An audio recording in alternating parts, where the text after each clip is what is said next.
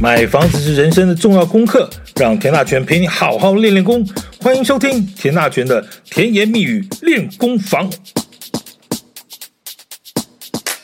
看房子是门大学问，所谓内行人看门道，有没有听到？第一句话就点到重点了，重内行人看的是门道。这所谓的门与道呢，究竟怎么回事？今天就来跟大家聊一聊看房子的重点。来。去看房子，你会经过好几道的门。如果你看的是个大社区呢，这起码就会先看到一个叫社区大门。这个社区里头如果有好几栋，什么 A、B、C、D 栋啊，你就会就会看到各自不同栋的一楼大门。那如果你看的是华夏呢，那单独一栋的啊，那也是会有个一楼大厅的大门。那旁边可能也做个管理员啊，问你要找谁，可能还要登记一下。就算你看这个老公寓呢，也是会有一个一楼大门。如果你看的是那种传统的透天厝呢，啊，搞不好你还得请那个中介的朋友帮你把那道铁门啊拉开，哗啦哗啦哗啦的拉起来啊。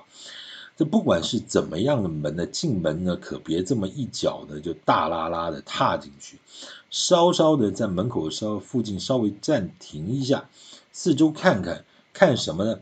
来。给你一个建议，第一个要看什么？看安全性。如果是个大社区哦，这个社区大门旁边至少应该就会有个警卫室啊，警卫室。那你不妨多瞄几眼，其实也不用偷瞄了，你就大大方方看也无所谓哈。看什么呢？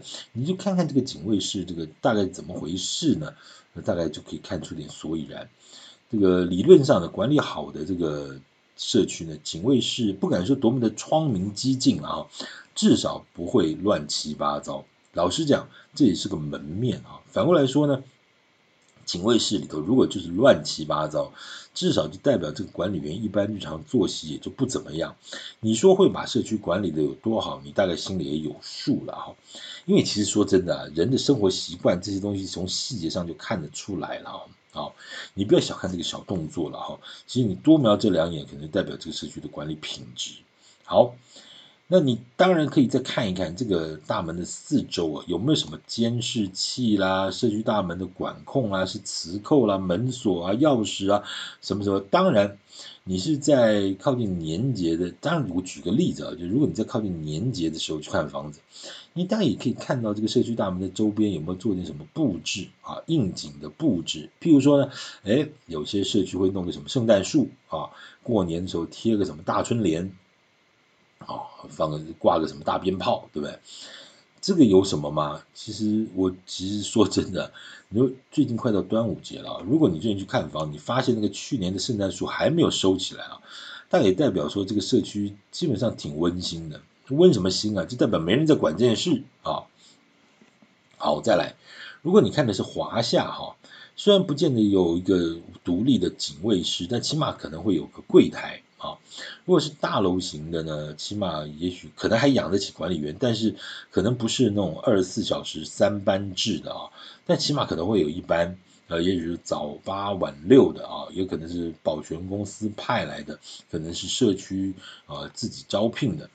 总之呢，这位管理员给人的感觉其实也很重要。啊，怎么说呢？如果你是中介的朋友带你去看屋，你再从中介朋友和这个管理员的这个互动状况呢，大家就知道这管理员的基本服务态度。虽然不至于多么的体贴肉麻了啊，但如果是爱理不理、有一搭没一搭的，你大家也可以看出来这种大楼的氛围了哈。当然，这有一种可能，有也有可能是个人因素，就也许这个房仲的朋友。呃，之前得罪过管理员，或者是呃怎么样怎么样的哈，那当然不一而足了啊。但你大概初步可以看出点，看出点味道啊。好，这种华夏型的社区呢，了不起一层楼四拼六拼，你十二层楼最多也就是五六十户啊。有你说多不多呢？说多说少也还好，管理的品质就直接影响到房价，这一点也骗不了人哈。诶，我怎么到底扯到哪里去？我在扯什么社区管理哈？我觉得说这个事情，社区管理的事情，我后面会另外单独谈一集啊。其实社区管理是非常非常重要的啊，非常非常重要。好，我们拉回来哦，对，我们在谈大门啊，大门。如果是这种华夏型的这种一楼大门，平常白天到傍晚呢，可能有个管理员在。这个你万一回家忘了带钥匙呢，请那个北北呢帮你开个门，小事一桩。这万一你在外面应酬稍微晚了一点回家，这万二你又忘了带钥匙，你就得看看那套对讲机了啊。当然现在有手机了哈，如果你家里有人，你请他帮你家来开个门啊。但是如果太晚了，这睡觉了，长辈睡觉了，你就按电铃也不太方便。但是总而言之了啊，我还是觉得说。你先去看房子的时候，其实大家都忽略了这个所谓的对讲机啊，尤其那种上了年纪的对讲机，它到底是不是还活着？到底有没有人在维护它？这个事情其实都是在你在看大门的时候都可以稍微留意一下。虽然大家现在用的很少，但是难免会有用到的时候啊。万一你手机没电怎么办？啊，你跟隔壁旁边的路人借个手机，当然了，当然了。但是你既然有这个好的设备，为什么不用呢？啊，稍微看一下，好。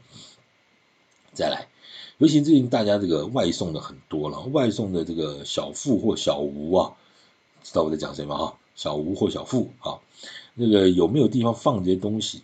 那有些老社区呢，起码有个小摆张小桌子啊。其实有很多新社区，它都已经特别有设计一个，就是给这个新的这个外送的或者寄包裹的使用的一个空间了啊。那有些这种旧的社区，它本来就没有这个空间的规划，所以说，那至少你摆张小桌子吧啊。那这个社区大门这个周边是怎么规划安排的？你去看房子的时候，你可以多稍微多看一眼，因为这个事情其实不是什么大不了的学问，只是说你稍微可以看得出来，在这些上面有没有用到心了哈。好。再回来，如果你看的房子是那种要爬公寓的那种四五楼老公寓啊，呃，这你就好好看一下这个大门了啊，大概就可以决定你要不要买了。就这么严重，对啊，来聊聊看。传统的这种老公寓啊，一般年纪大概都在四五十年以上啊，屋龄了啊，屋龄。如果这道大门还是维持那个五十年前的那个老大门或老大门的样子，说实在，那还真的不容易啊。几乎是不太可能的，因为四五十年前那个还是木门。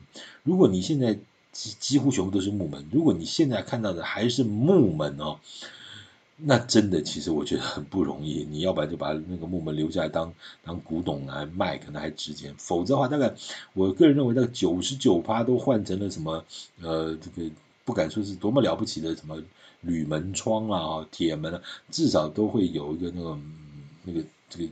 电电动锁了哈，不会是木门那种。好，哎，那所以你要在门上看到什么？如果是这种新的这个门也好，木旧的门也好，你要看这件事情，有一件事情叫信箱，有没有？如果是那种传统的木门，那个信箱可能就烂，不知道烂成什么样子了啊。如果它就是一副破烂烂的样子，我就直接告诉你，这户住这栋住户的这个这公寓的住户的素质啊，大概就是不怎么样啊。如果这道老大门上面还有什么电线乱牵呐，什么蜘蛛网、灯泡坏了没人修啊，大白天黑漆麻乌的，我就真的奉劝你一句啊，就直接回头吧啊。呃，好，我们讲了半天，其实讲到社区或一楼大门哦，你就看有这么多学问。其实说真的，也就是让你稍微看一下，你把这些观察点啊，稍微都做个笔记，你大概就可以看出一点点所以然了哈。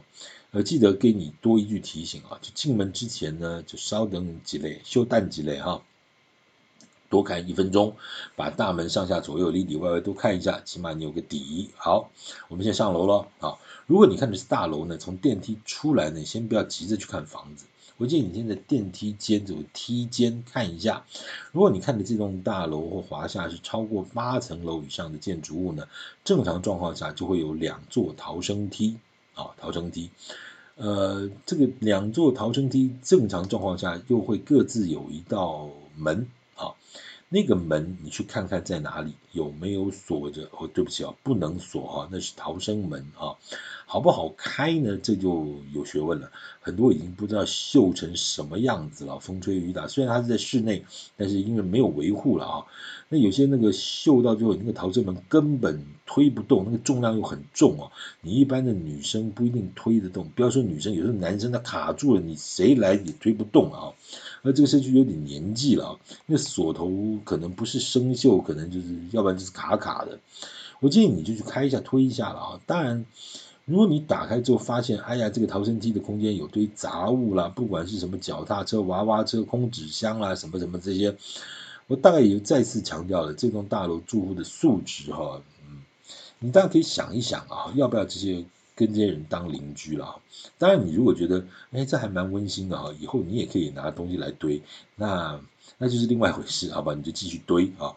把那个消防安全的东西全部把它堆满，那个其实是不好的啦。我们真的还是很理性的建议大家。好，看过了逃生梯和逃生门哦，在踏入这个住家的大门之前，你再等我一秒钟，你先看一下哈。因为一般的住宅大门呢，可能都是两道门，现在大概都是两道门，一道是一这个一个门是往里头开的，一个门是往外头开的，对不对？你可以先看看这个往外开的这个门哦，会不会跟隔壁邻居的那个门打架？当然你要看你旁边有没有邻居了。如果没有邻居，当然没这件事。如果是有的话，尤其是那种你跟他是以垂直的这种方式啊的邻居，你就要稍微看一下喽。你你看这道门哈，嗯，因为怎么说，你现在跟着这个跟着房仲去看房子，可能邻居也不一定在家，他也不一定会同时开门。所以你自己先看一下这外面这道门啊，如果你打开的时候，你就想想看，如果你打开这道门的时候，会不会卡到邻居的那个门？这个用口述的可能有点难表达了，画个图你就会一清二楚。但是没有关系，我相信你应该听得懂我在说什么。就是说，就就如果你打开了外门，就刚好压在这个隔壁邻居的那个门上面，那你不把门关上，邻居根本就打不开门。那或者是邻居的门压在你的上面的时候，那他不关门你就开不了门，啊，那有没有可能不关门？当然有可能呢。你如果说今天有时候回家搬个什么大东西，你搬个什么沙发、钢琴的，你是不是得把门全部打开？那同一个时间，你邻居就是完全没有办法开门啊，或者你邻居在搬的时候，你就完全没有办法开门啊？有没有夸张？你还真的去想想看，还真的是有，好不好？真的是有。啊我还真的看过，我还真的看过，就是两个门打架。有时候你也觉得这个施工品质怎么会拉差成这种样子？很抱歉，哈，它就真的是有啊。不过那也不难啦，就你跟建设公司讲说，你帮我换一道左开或者右开的门，其实应该也就可以解决。只是说他能够把房子交这样子交给你的时候，你就知道这个这在是也是需还有很多改进的空间了哈。好。讲了半天，你一切顺利，终于进门了啊，已经满头大汗了，好不好啊？至于那个门的材质呢，跟什么种类，其实非常多啊，一般都是建商在盖房子就已经挑好了，什么防火、防爆、防盗、隔音了哈。如果你买的大概是屋龄二十年以内的房子呢，大概大门这件事应该都还 OK 了哈。除非你那个建商，你买的那间房子建商很两光，否则一般来说，大概都市型的这种二十年屋龄之内的房子，应该大概都还 OK 啊，都还 OK。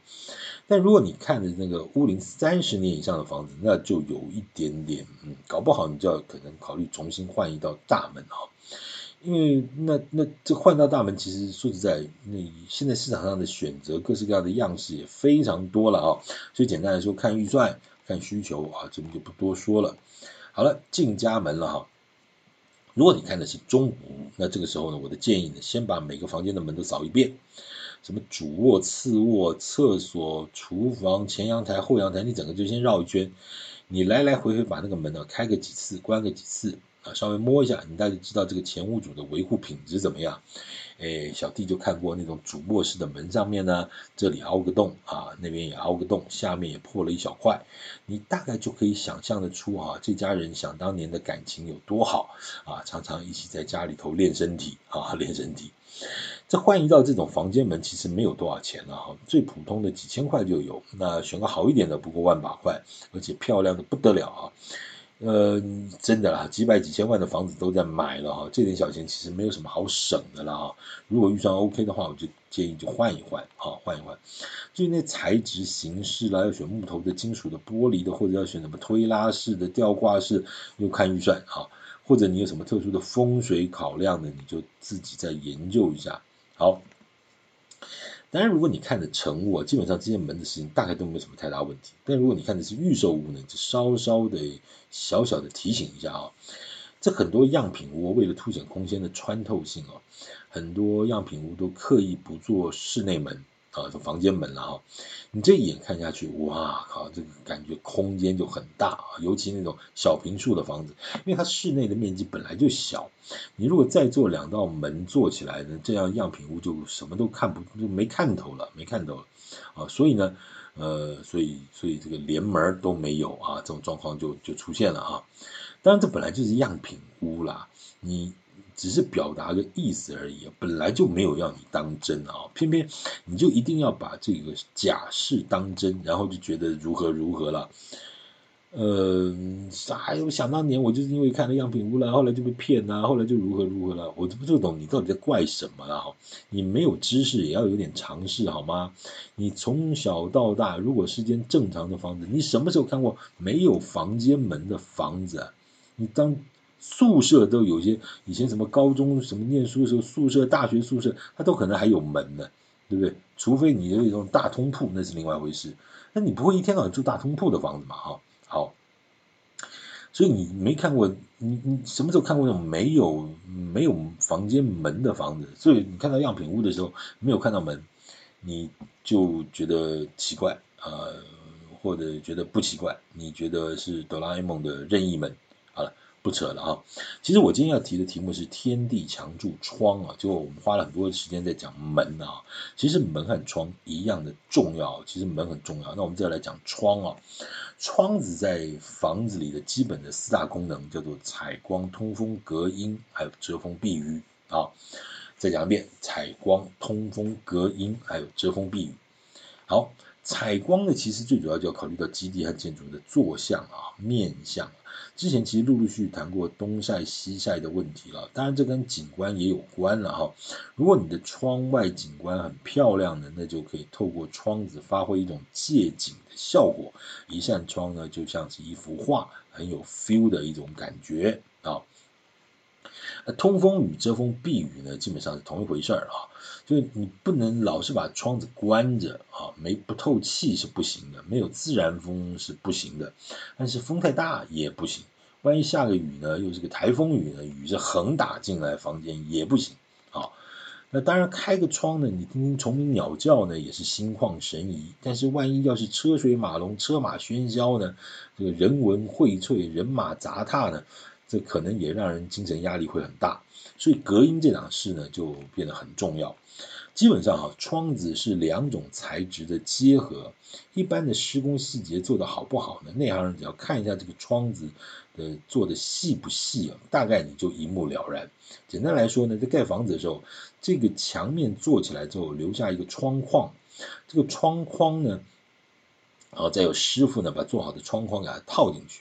再把窗框四周做防水和密合，这个动作看起来就不是那么简单，感觉上有相当程度的技术含量啊。因为这个接缝的处理稍有不慎啊，这个稍有疏失啊，这不管是外面或里面没处理好，这个以后就非常可能外面下大雨，里头下小雨啊。那现在比较流行的窗子呢，有气密窗、隔音窗这两种，有种讲法是隔音窗一定气密。但是气密窗未必隔音啊，那你会讲说，那全部用隔音窗就好啊？是啊，当然一分钱一分货了啊。如果预算 OK，当然都不是问题。如果预算有限，那就挑重点。窗子的单价呢，通常是算材的啦，就三十层三十公分为一材，所以把传统的这个铝窗呢、气密窗、隔音窗来比一下价格。大概铝窗、气密窗、隔音窗的价格大概就是三百、五百、七百这样的差异啊，一材啦，一材。所以呢，呃，有没有差？你说好像还是有一点的哈，差一点哈。那如果你看的是一个屋龄二十年以内的成屋，其实这些气密窗、隔音窗大概。大概都不是什么问题。也也许什么很顶级的隔音窗不一定有，但是大概气密窗都有了啦。而如果三十年以上的中古，大概就可能都是传统的铝门窗啊。而如果预算够呢，就在装潢的时候换一换，倒也是可以的啦哈。好，这边再多讲一下啊，呃，换窗子现在以厂商的技术来说，大概都不是什么问题啊，有干式和湿式两种施工方式啊，你可以请厂商来呃估一下，啊，这都小事啊。要提醒一下，就换窗子你要考虑到这个玻璃，那理论上那个玻璃越厚呢，啊，这隔音效果越好。当然这也是一分钱一分货。前几年呢，有很多豪宅的标榜所谓 Low-E 玻璃啊，就就是低投射率的玻璃啊，呃，low 是 low low 啊，low 就很低啊，投射率的玻璃，那其实这也没有什么好稀奇啊，其实大概二十几年前都有了。那后来当然有人觉得 Low-E 玻璃有好有坏，有些不同的看法，那这边就不多说了哈。好，结论。看房子看门道，你好好看看门，仔细看看窗啊，看懂这两样呢，其实你功力啊又会大增一半啊，一半以上。好，这个烽火水电光天地墙柱窗，我们的十样田氏心法看屋的十字诀呢，已经大致为大家报告呃告一段落了。但是你觉得看房子就光是看这几样就够了吗？当然不止哈，所以我接下来还有几个题目呢，会跟大家继续分享，包括什么停车哇，停车的问题重不重要？很重要，停车位、地下室啊，停车的这个问题，各式各样的问题，法规的问题、产权的问题，各方面的问题，很大的学问哈。那第二个呢，叫做。公共设施，哎呀，这公共设施其实就跟最近很很爱很爱很讨论的实名制有关系。到底它法规出了什么问题？到底它应该怎么做？那怎么去看所谓的大工小工啊？有哪些技巧技术？其实，哎，容我小弟一一跟大家做报告。另外还有就是管委会啊，这管理方式啊，这整个社区的管理方式，不管是管委会啊、住户公约啊、管理的形式等等等等。哎，其实它就直接影响到你这个社区的价值啊，等等等等，相关的题目呢，容我后面一一来跟大家做报告。感谢今天收听，也继续呃，请您关注田大群的甜言蜜语练功房，我们下次见，拜拜。